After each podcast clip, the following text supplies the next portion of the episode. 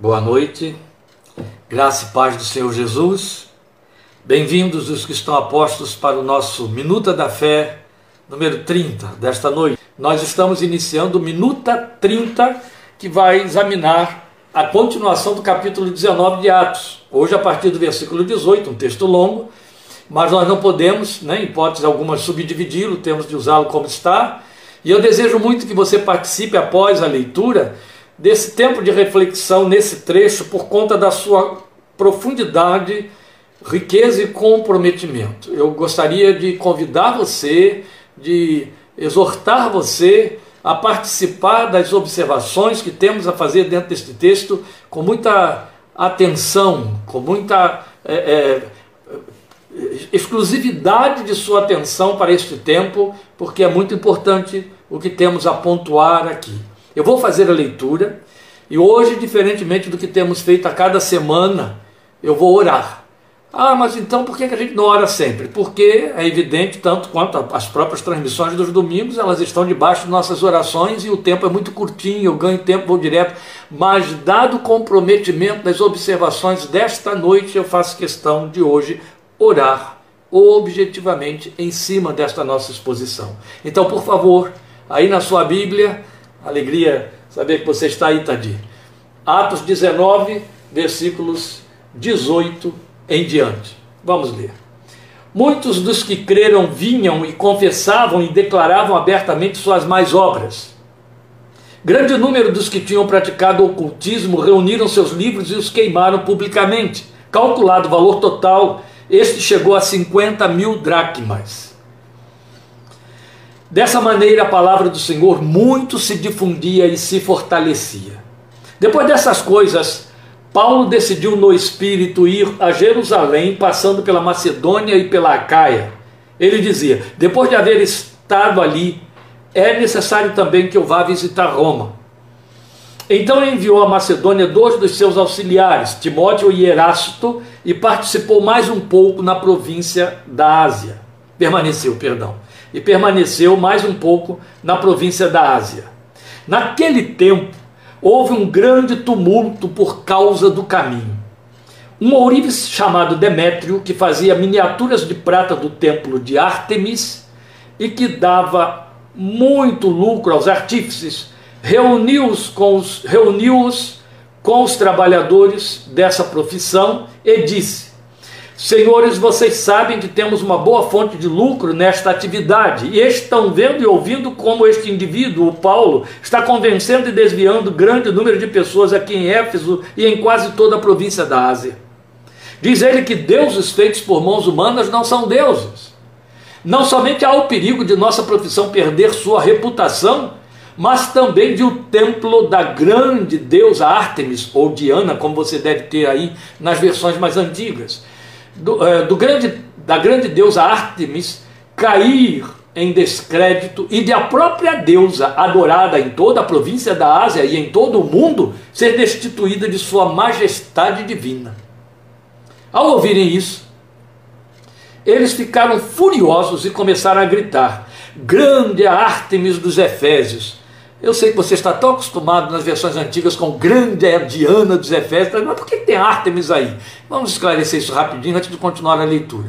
Os versadores do, do, da versão da nova versão internacional preferiram usar o nome grego da deusa, que os romanos transformarem, é, é, reputavam por Diana. E aí há essa confusão, mas estamos falando da mesma personagem, que ao mesmo tempo significa nenhuma coisa. Ou seja, seja Artemis, seja Diana, nenhuma das duas era absolutamente nada. Em pouco tempo a cidade toda estava em tumulto, perdoe, não é nenhuma das duas, né? Nenhum dos dois nomes, que era uma pessoa só, um, um ídolo só. Em pouco tempo a cidade toda estava em tumulto. O povo foi às pressas para o teatro, arrastando os companheiros de viagem de Paulo, os macedônios Gaio e Aristarco. Paulo queria apresentar-se à multidão, mas os discípulos não o permitiram. Alguns amigos de Paulo, dentre as autoridades da província, chegaram a mandar-lhe um recado pedindo-lhe que não se arriscasse a ir ao teatro. A assembleia estava em confusão. Uns gritavam uma coisa, outros gritavam outra. A maior parte do povo nem sabia porque estava ali. Alguns da multidão julgaram que Alexandre era a causa do tumulto quando os judeus o empurraram para a frente. Ele fez sinal pedindo silêncio com a intenção de fazer sua defesa diante do povo. Mas quando ficaram sabendo que ele era judeu, todos gritaram uma só voz durante cerca de duas horas: Grande é a Ártemis dos Efésios! O escrivão da cidade acalmou a multidão e disse: Efésios, quem não sabe que a cidade de Éfeso é a guardiã do templo da grande Ártemis e da sua imagem que caiu do céu? Portanto, visto que estes fatos são inegáveis, acalmem-se e não façam nada precipitadamente. Vocês trouxeram estes homens aqui, embora eles não tenham roubado templos, nem blasfemado contra a nossa deusa. Eu queria que você fixasse este versículo que faz o depoimento do escrivão em defesa de Paulo e a sua comitiva, e do próprio Alexandre, que acabou pagando pato lá no meio, esse judeu, o chefe dos judeus lá. Então a defesa dele, no a favor deles, no versículo 36, diz coisas aqui que nós vamos, eu não vou mencionar isso de novo, mas eu vou trabalhar com isso, isso é muito importante. Portanto, visto que estes fatos são inegáveis, acalmem-se e não façam nada precipitadamente. Versículo 37. Vocês trouxeram estes homens aqui, embora eles não tenham roubado templos nem blasfemado contra a nossa deusa. Se Demétrio e seus companheiros de profissão têm alguma queixa contra alguém, os tribunais estão abertos e há procônsules. Eles que apresentem suas queixas ali. Se há mais alguma coisa que vocês desejam apresentar, isso será decidido em assembleia conforme a lei. Da maneira como está, corremos o perigo de sermos acusados de perturbar a ordem pública por causa dos acontecimentos de hoje. Nesse caso, não seríamos capazes de justificar este tumulto, visto que não há razão para tal. E tendo dito isso, encerrou a Assembleia.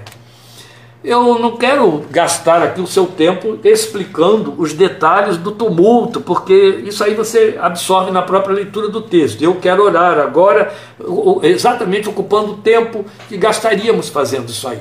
Mas ele virá à luz à medida que fizermos nossa exposição. Então, eu convido você a ter esse minuto de oração dentro da nossa Minuta da Fé, número 30. Bendito Deus e Pai, em nome de Cristo Jesus, Senhor, e pelo teu Espírito eterno que em nós habita, eu te rogo que tu te assenhoreias deste tempo, desta exposição, tanto neste momento quanto na gravação que será ouvida a posteriori por, por outros, pelos que chegam depois, por outros que vão fazer uso de outras mídias para observar, absorver esta mensagem. Rogo que o Senhor aclare mentes e corações, que o Senhor tire filtros, que o Senhor derrube e, e, e mostre a teus filhos sabedoria espiritual para saberem discernir as coisas que do, do alto nos são dadas saber. Porque o propósito desta abordagem de hoje é usar este texto para esclarecer o teu povo, esclarecer a tua igreja, tirar ilusões, desfazer, meu Deus, acréscimos, desfazer temperos, desfazer é, é, coisas criadas e inventadas pelos cristãos e líderes da nossa geração, que não advêm da tua palavra, não voltam para ela e confundem e enganam tantos, fazendo-os quererem e confessarem um evangelho que corre paralelo, mas é um outro evangelho, porque não diz de acordo com a palavra de Deus expressa e escrita, a confissão que nos é dada a fazer. Por isso eu te peço que tu te sirvas deste curto tempo, para que as poucas observações que aqui forem feitas, ó Deus, tenham um efeito transformador nos corações e mentes, no ensino, no esclarecimento, no discipulado de teus filhos e filhas, pela fé em nome de teu filho Jesus. Eu oro a ti e te agradeço para teu louvor e glória. Amém. Vamos ao nosso texto, meus queridos. Vamos às nossas observações. Eu chamei esse trecho que temos aí de 18 a 41, esse longo trecho que nós lemos, como sendo a descrição de um grande avivamento, avivamento real, avivamento dos dias da igreja primitiva. Este não foi o único. Talvez ele tenha sido o último registrado por Lucas. Lucas começou registrando Atos 2. Mas aqui temos de fato um avivamento numa cidade, um avivamento localizado, como aconteceu ao longo da história da igreja, nos vários avivamentos e até antes, lá no Velho Testamento, no reinado de Israel. O que temos aqui é que Paulo estava sendo poderosamente usado por Deus. Nós vimos isso na semana passada, no início do capítulo 19. Aí. Então, o incidente, aquele incidente que já estivemos vendo dos sete filhos de Seva, produziu uma comoção e abalo, nada pequenos na crendice dos pagãos de Éfeso. Porque o povo soube e conferiu que a prática daqueles exorcistas, os sete filhos daquele chefe dos judeus, dos chefe dos sacerdotes, era errada e ineficaz, especialmente comparada ao poder do nome de Jesus, que de fato libertava seus oprimidos, como Paulo se servia desta via verdadeira para operar a libertação daquela gente. Eles foram tomando conhecimento disso, é claro, fazendo comparações. E eu até penso que, com certeza, um grande número de libertos de operação maligna pelo ministério do apóstolo Paulo tinha seus parentes vivendo com eles ali mesmo. Então isso se espalhou. A cidade era famosa. Ela era conhecida pelo seu ocultismo, e não só. Ela era detentora do templo de Diana ou Ártemis. E isso não era coisa pequena. Só para vocês terem ideia de quanto era importante, a, a, o templo de Diana, ou o templo de Ártemis, era considerado uma das sete maravilhas do mundo antigo. Pensa nisso. Estava equiparado a, a outras sete grandes obras arquitetônicas da antiguidade. As pirâmides de Gizé e tantas outras você pode conferir por aí. E aí você tem a história desse Demétrio, que era chefe talvez de uma cooperativa de santeiros que produziam templos, vendiam como artesãos, produziam templos, miniaturas do templo da deusa, que era usado como talismã, e imagens da própria deusa, réplicas, porque eles tinham lá a imagem da deusa que eles acreditavam que desceu de Júpiter, e por aí vai. Todas as lendas que sempre envolvem a idolatria. Mas a cidade era famosa, mas não só por isso. Ela era conhecida pelo seu ocultismo, talvez favorecido pela forma de culto a, a Diana. E, e sabia-se que o povo vivia de cuidar dessas coisas ligadas à feitiçaria. Embora ali houvesse a presença da sinagoga dos judeus, haja visto aí é, é, Sevas, aquele chefe dos sacerdotes judeus que tinha seus sete filhos. Eles faziam proselitismo lá, eles estavam convertendo pessoas ao judaísmo também. E o que Lucas desenrola em sua descrição é fabuloso. Depois dele nos falar dos milagres que Deus operava por meio do apostolado de Paulo, nem poucos nem pequenos, eram muitos, você viu isso lá no início do capítulo 19, ele nos descreve um verdadeiro avivamento espiritual que rompe na cidade, trazendo um número muito grande. O texto usa essa, é, é, essas hipérboles, um, um, número muito grande de gente à fé em Cristo Jesus.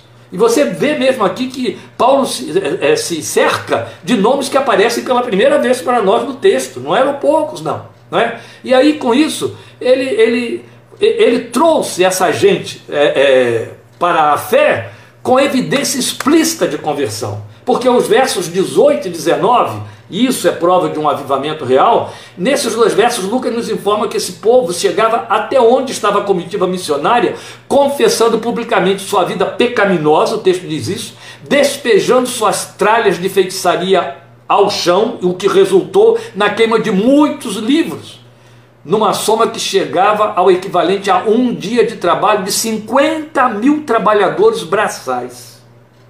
Ou, você também pode fazer essa contabilidade, um ano de 137, um ano de salários de 137 trabalhadores. Muito dinheiro. E os sinais evidentes de um avivamento real estavam ali. Conversão genuína, arrependimento com confissão de pecados, Estou falando de coisas já tão raras, sabe, gente? Eu vou, vou, ter que voltar. Conversão genuína que se evidenciava no arrependimento com confissão de pecados e renúncia da velha vida. Esse último item aqui, então, né, porque quando eles despejam a todas aquelas quinquilharias, eles estavam produzindo resultados, eles estavam mostrando frutos de desligamento, de rupturas com a velha vida, o que é tão raro nas conversões atuais. Então, escrevendo anos depois, o apóstolo diz para esses Efésios: vocês estavam mortos em suas transgressões e pecados, em seus delitos e pecados, como temos nas velhas versões, nos quais costumavam viver quando seguiam a presente ordem deste mundo. E o príncipe do poder do ar, o Espírito que agora está atuando nos que vivem na desobediência. Está em Efésios 2, os dois primeiros versículos. Mas a evidência maior de tratar-se de um avivamento operado na cidade se dá pelo fato de que os eventos nada pequenos não foram promovidos por campanhas programadas por homens. Não foram também idealizados por algum plano prévio que redundou em tais resultados. Típico de nossas campanhas, de avivamento ou de evangelização e por aí vai. Não estou dizendo que, que, pelo menos em termos de campanhas de evangelização, que isso não seja válido, mas não tem lógica fazer programar avivamento, que isso não existe. Ou é Deus quem faz, ou o homem não consegue programar, mas tem gente por aí que pensa que isso acontece. Mas atenderam categoricamente as características próprias de um avivamento espiritual, por conta de serem ações exclusivas do Espírito Santo de Deus ocorrendo de fora para dentro. Ou seja, não como resultado do que a igreja, ali representada pela comitiva de obreiros que acompanhava o apóstolo, houvesse feito, mas como um de repente de Deus, tal como lá em Atos capítulo 2. E é muito importante isso. Há um livro do reverendo Hernandes Dias Lopes, Avivamento Urgente, que eu recomendo a você que leia, porque ele fala, ele mostra isso repetitivamente, com muita ênfase, que não existe programa de avivamento, não existe avivamento que você possa elaborar, que você possa programar. O máximo que você pode fazer é pedir a Deus que o crie. Mas avivamento não é algo que a igreja produza, não é algo que acontece de dentro da igreja para fora. Pelo contrário, é de fora para dentro. O avivamento é que produz a igreja, a igreja não produz avivamento. E as pessoas botam os carros na frente, do boi porque confundem forma com essência. Também recomendo a você que, se tiver essa disposição, Há uma revista escrita já há mais de 20 anos, foi reeditada agora pela editora Sara Kali, com 13 lições, cujo título era Avivamento, Forma ou Essência. Deus me deu a oportunidade de escrever essas 13 lições. Eu uso muito nessas 13 lições o livro do reverendo que eu acabei de citar, é, é, é, Hernando Dias Lopes, Avivamento Urgente. Eu recomendo a você que leia Leia, porque ali nós estamos fazendo justamente essa diferenciação entre forma e essência de avivamento para que você conheça o que é real, o que é essência, o que é fantasia, o que é inventado pelos homens, o que confunde muita gente e leva muitas pessoas a estarem buscando e pedindo coisas que não têm propósito, que não existem, não, com as quais Deus não está comprometido. Então o que nós estamos dizendo é exatamente isso. O, o, aquela comitiva não, não criou nada para que houvesse o avivamento. Ele veio como um de repente de Deus, tal como em Atos 2. E não é só, o verso 20 nos informa como a palavra do Senhor era central em tudo isso. Tudo voltava para ela e dela procedia. É importante observar os verbos usados por Lucas. Ele fala em difundir e se fortalecer. Ele diz isso: a palavra se difundia e se fortalecia. É muito bonito. Quanto a difundir-se, fica óbvio para nós. Este é o primeiro compromisso da igreja.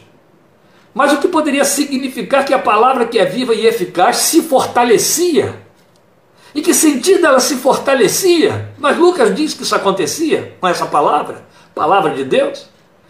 Isso só pode ter um significado: a centralização da palavra nas coisas da vida, nos atos, nas reações e realizações. É isso que significa a palavra se fortalecendo. Ouça isso. Ou seja, as pessoas percebiam o poder da palavra de Deus, sua veridicidade e sua eficácia davam-lhe lugar prioritário em suas vidas e cotidiano, ou seja, observavam sua forma de viver segundo critérios da palavra de Deus. Ou seja, a palavra de Deus se tornava forte na vida da igreja, na vida destas pessoas. Ela se tornava e ocupava o centro do devir existencial. Não era tomada e usada como mero manual para atividades devocionais em dias de reuniões. A que se tem reduzido a palavra de Deus hoje. Quando eu Cheguei na cidade de Rio Claro, 31 anos atrás, para começar o trabalho com o qual ficamos envolvidos.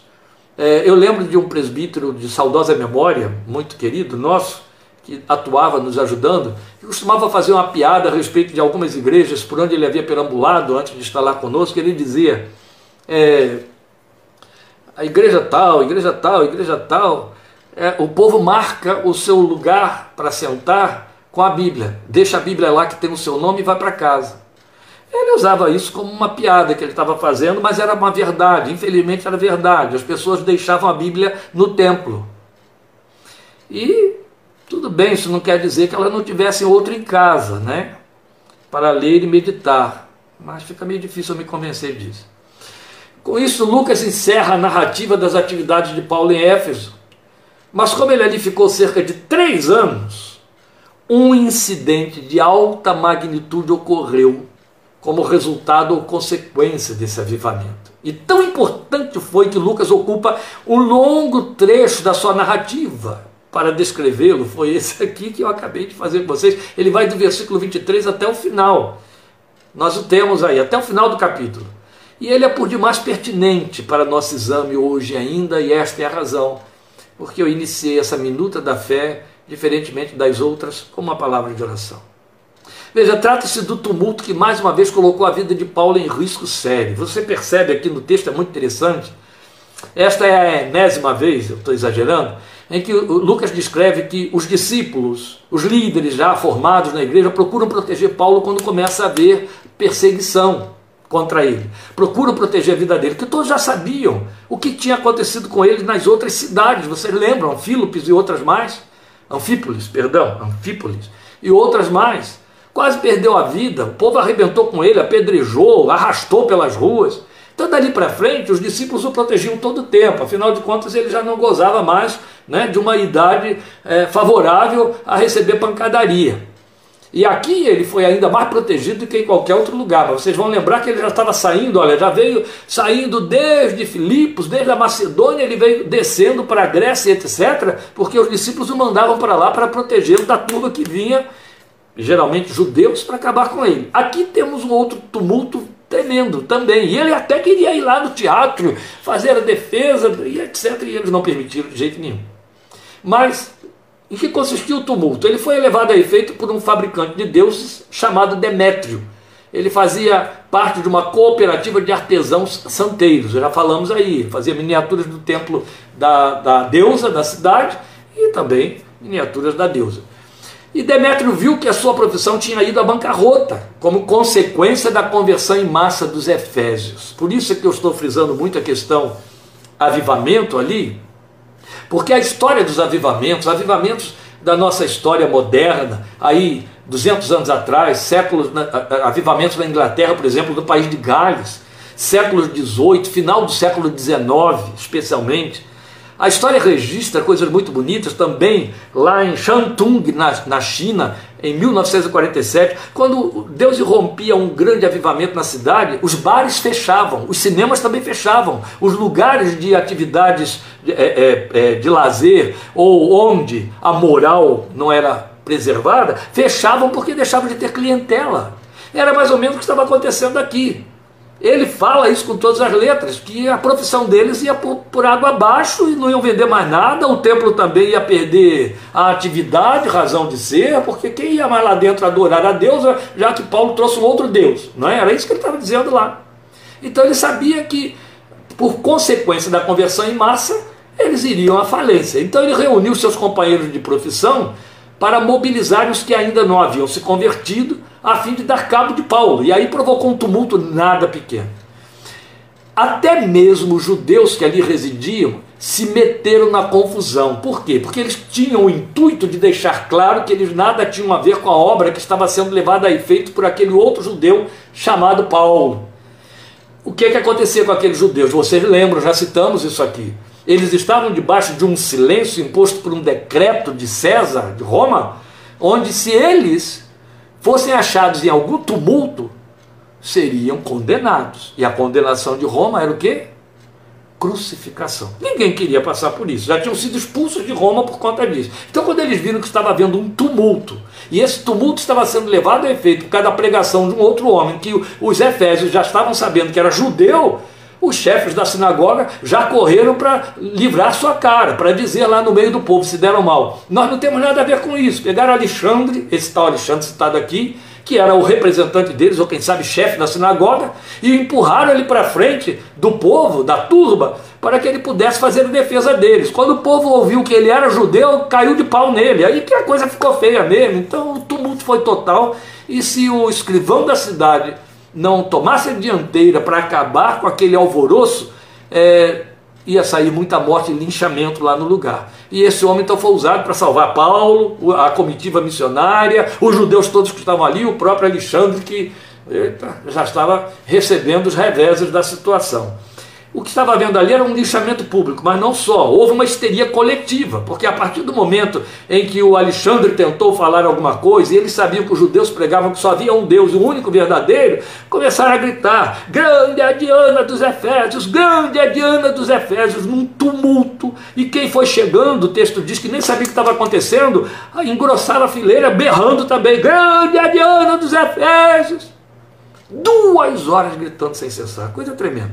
Esse homem foi um verdadeiro herói, deve ter sido usado por Deus, mesmo sendo ímpio, pagão, para acalmar o povo, fazer aquela turba calar e dispersar a multidão, mandar para casa. Ele acordou eles para o fato de que, ó, virão tropas aí daqui a pouco e vocês não vão ter como se explicar, vai ficar ruim para todo mundo. Então, a coisa foi muito séria. E eu quis trazer cores vivas sobre essa narrativa de Lucas para você perceber o tamanho do tumulto, da celeuma, do alvoroço, das gritarias que aconteceram dentro da cidade. Porque não era coisa pequena. Mas o que chama a nossa atenção e salta aos olhos é o fato deste incidente que durou mais de duas horas, como eu acabei de dizer aqui para vocês, com o povo vociferando essas palavras de ordem sem trégua da exaltação da sua deusa padroeira, ser uma sequência do grande movimento de conversão operado na cidade. Entende? Houve o um avivamento operado pelo Espírito de Deus, com conversão em massa. Não sabemos o número, mas o texto diz grande número e dá para nós o montante de resultado das quinquilharias de feitiçaria jogadas fora, e o número está registrado ali, 50 mil denários, eu já dei aí essa, é, essa associação para que você perceba o volume desse material que foi jogado fora pelo povo que fez renúncia pública, depois da sua confissão, não é? Trabalho de 50 mil homens num dia, era o salário deles, ou então 137 trabalhando recebendo ao longo do ano, num ano inteiro, 137 pessoas receberiam esse dinheiro trabalhando, ou num ano de salário. Muito dinheiro mesmo. Então veja, o que aconteceu aqui? Demétrio gritava que havia um risco da, do templo e, da, e a própria deusa caírem em descrédito. E a deusa perder a sua majestade, eram palavras dele. Eles então prorromperam naqueles gritos de exaltação a ela. Em meio a tudo isso, ouvimos o silêncio absoluto e sereno da equipe missionária. Ouvir o silêncio, pastor, é assim: quando você tem barulho demais, o silêncio fala, o silêncio fica muito sonoro. Então, o que se percebe no meio do tumulto, do alvoroço, duas horas de gritaria, uma multidão gritando, vociferando histérica, como que reagiu a equipe? Silêncio. Absoluto silêncio. Lucas não diz que eles disseram A ou B. Passados dois mil anos, o que resta do grande templo da deusa Diana, ou Ártemis, ou qualquer outro nome que se queira dar a ela. Eu estive lá, em 1991, tem 22 anos. Fui ao sítio arqueológico daquilo que antes foi Éfeso, e eu vi o que restou desse templo. Uma coluna única acredito que aí de uns 9 metros de altura, no meio de um terreno sem preservação alguma, apenas com uma placa indicativa e nada mais. Um sítio arqueológico, mas que estava tomado de mato, parecia ser meio pantanoso. Foi isso que restou do grande templo da deusa Diana, ou da grande Diana dos Efésios. E quanto a Diana? Ártemis. Perdeu a sua majestade e pensar que aquele templo foi alinhado às sete maravilhas do mundo antigo. Eu chamo a sua atenção para uma observação sensata.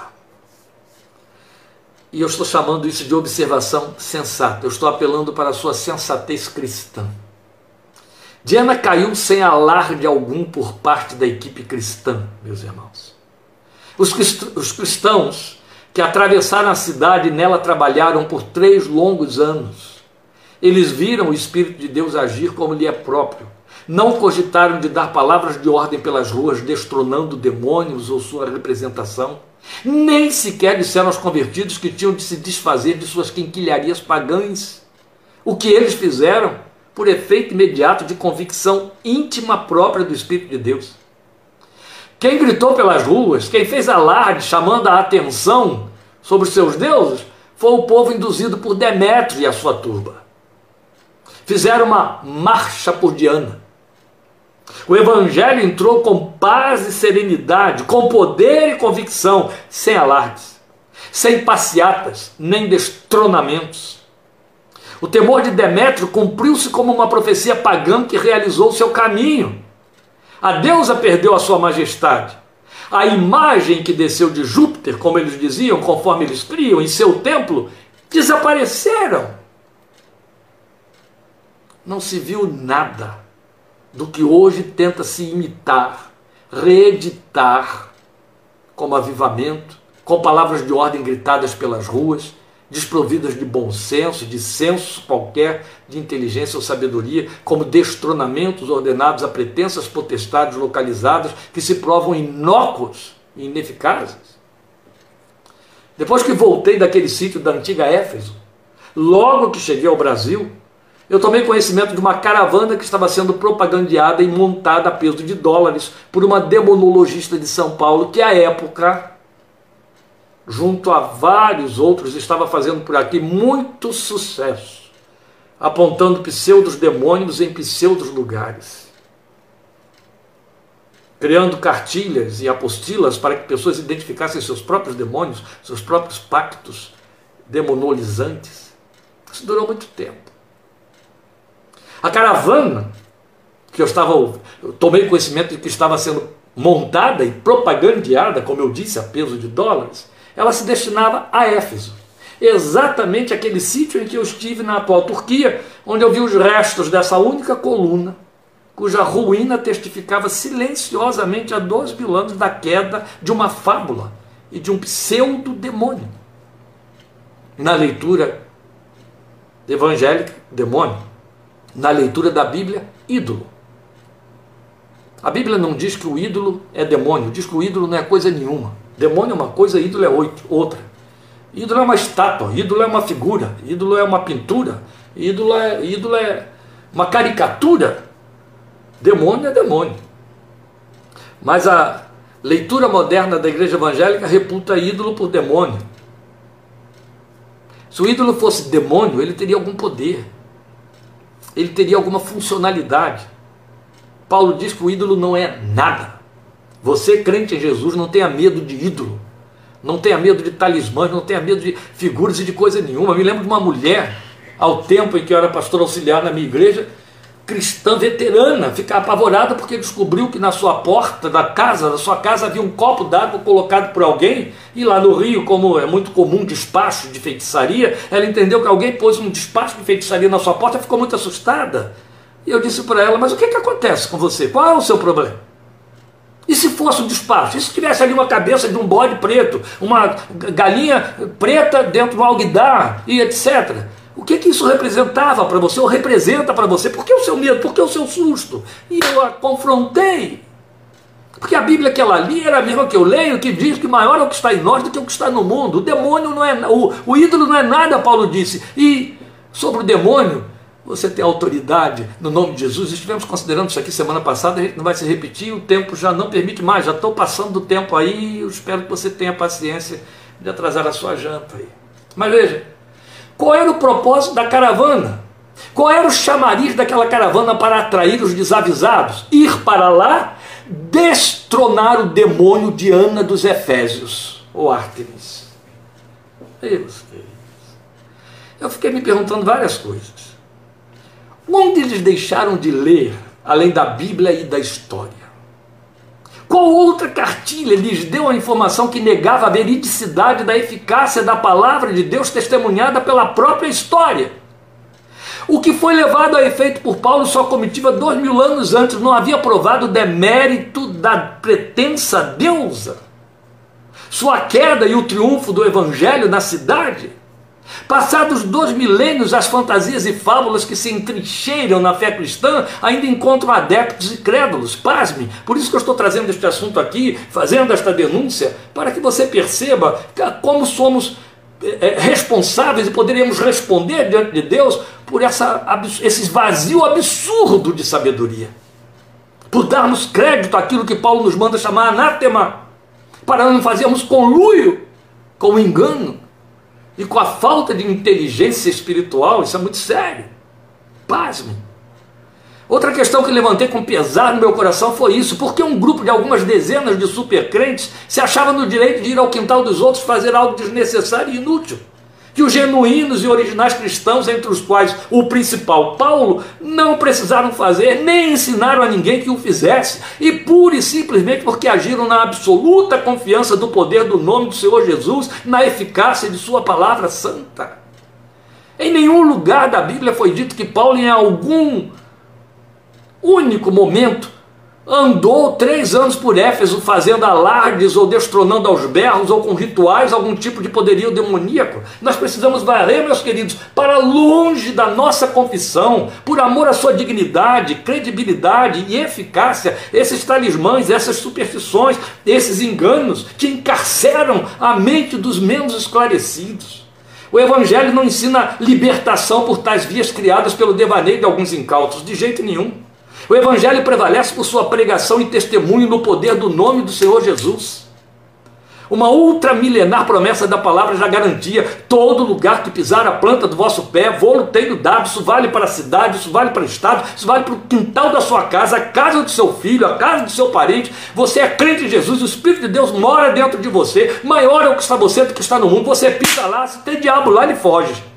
Todo lugar que pisar a planta do vosso pé, vou tenho dado, a palavra de Deus diz. E a autoridade paralela a essa está em Números 23, 23, quando a palavra de Deus diz para nós que nenhum encantamento, nenhuma maldição tem e prevalece tem poder sobre os filhos do Senhor. Não há encantamento nem maldição alguma contra o povo de Deus. Está escrito na palavra de Deus. Ou eu creio nisso, é melhor desistir disso tudo, pelo amor de Deus. Vamos parar com isso, vamos varrer esse lixo de superstições para o lugar de onde ele veio. Ele veio desses antros de ocultismo, sabe? Pessoas que saíram de lá e ficaram mal resolvidas, ficaram com saudadezinhas, e veio trazendo essas tralhas e alguns vão engolindo isso aí, isso é sério, muito sério. Maior é o que está em nós do que o que está no mundo, onde quer que esse mundo seja, ou esteja. O Evangelho é poderosamente simples e simplesmente poderoso, amados não precisa de fórmulas, de alardes, de fogos de artifício para se fazer valer, não precisa de luz de neon, não precisa de nada disso. Povo de Deus, vamos voltar à sabedoria e simplicidade da vida no Espírito de Deus, em nome de Jesus. A última observação que fiz sobre esse fato, de que fui testemunha, com maior lamento foi essa: essa gente que prefere ler nas entrelinhas da Bíblia onde o Espírito Santo nada escreveu Cumpre fielmente a profecia de Paulo a Timóteo, eu a citei há poucos dias para vocês, em 2 Timóteo 4, 3 e 4. Pois virá o tempo em que não suportarão a sã doutrina. Ao contrário, sentindo coceira nos ouvidos, juntarão mestres para si mesmos, segundo os seus próprios desejos. Eles se recusarão a dar ouvidos à verdade, voltando-se para os mitos. É isso. Aí está. Isso explica tudo. Este tempo está se cumprindo em nosso tempo, nossos dias, meus queridos. Eu termino dizendo isso a você. O Evangelho do nosso Senhor Jesus Cristo e o poder do seu nome não necessitam de adereços nem de temperos que espicaçam a emoção e a imaginação. Eles se bastam. O Evangelho se basta. A nós cumpre obedecê-lo conforme ele explicitamente está exposto, com sabedoria, com inteligência, com humildade submissão ao Senhor. Se você tiver ao seu redor um crente cativo dessas superstições, enganado, cheio de medo do diabo, discipula ele. Abra a palavra, leva-o para dentro dela. Ajuda-o a converter a sua confissão, a verdade genuína da palavra de Deus poderosa que vai operando eficazmente em nós, está escrito. Maior é o que está em nós. Aquele que é nascido de Deus nos guarda, está escrito, e o maligno não nos toca. Se alguém tem de estar preocupado com a sua vida espiritual, é o diabo, não você. Com o mundo espiritual. Você representa um perigo para ele. Quanto a ele, a Bíblia te diz: não dê lugar. E lembre-se sempre que ele é tentador. De resto, saiba que ele sabe o sangue sobre o qual você está coberto. E ele treme diante disto que ele conhece e vê. O Senhor te abençoe, o Senhor te guarde. Quero lhe lembrar que não teremos transmissão, excepcionalmente, neste domingo, por causa do casamento da, na área, no fim de semana. Mas já na próxima quarta-feira, Minuta da Fé 31, dia 18, pela fé, juntos aí no outro domingo, estaremos aqui continuando a meditação na palavra de Deus e agradeço mais uma vez sua participação e sua vontade de conhecer e de crescer na palavra do Senhor. O Senhor te abençoe. Desculpe ter tomado aí 40 minutos do seu tempo, mas eu acho que era importante e necessário por hoje. Continuaremos na próxima semana em Atos capítulo 20. Deus te abençoe e te fortaleça. Até a próxima vez. Amém.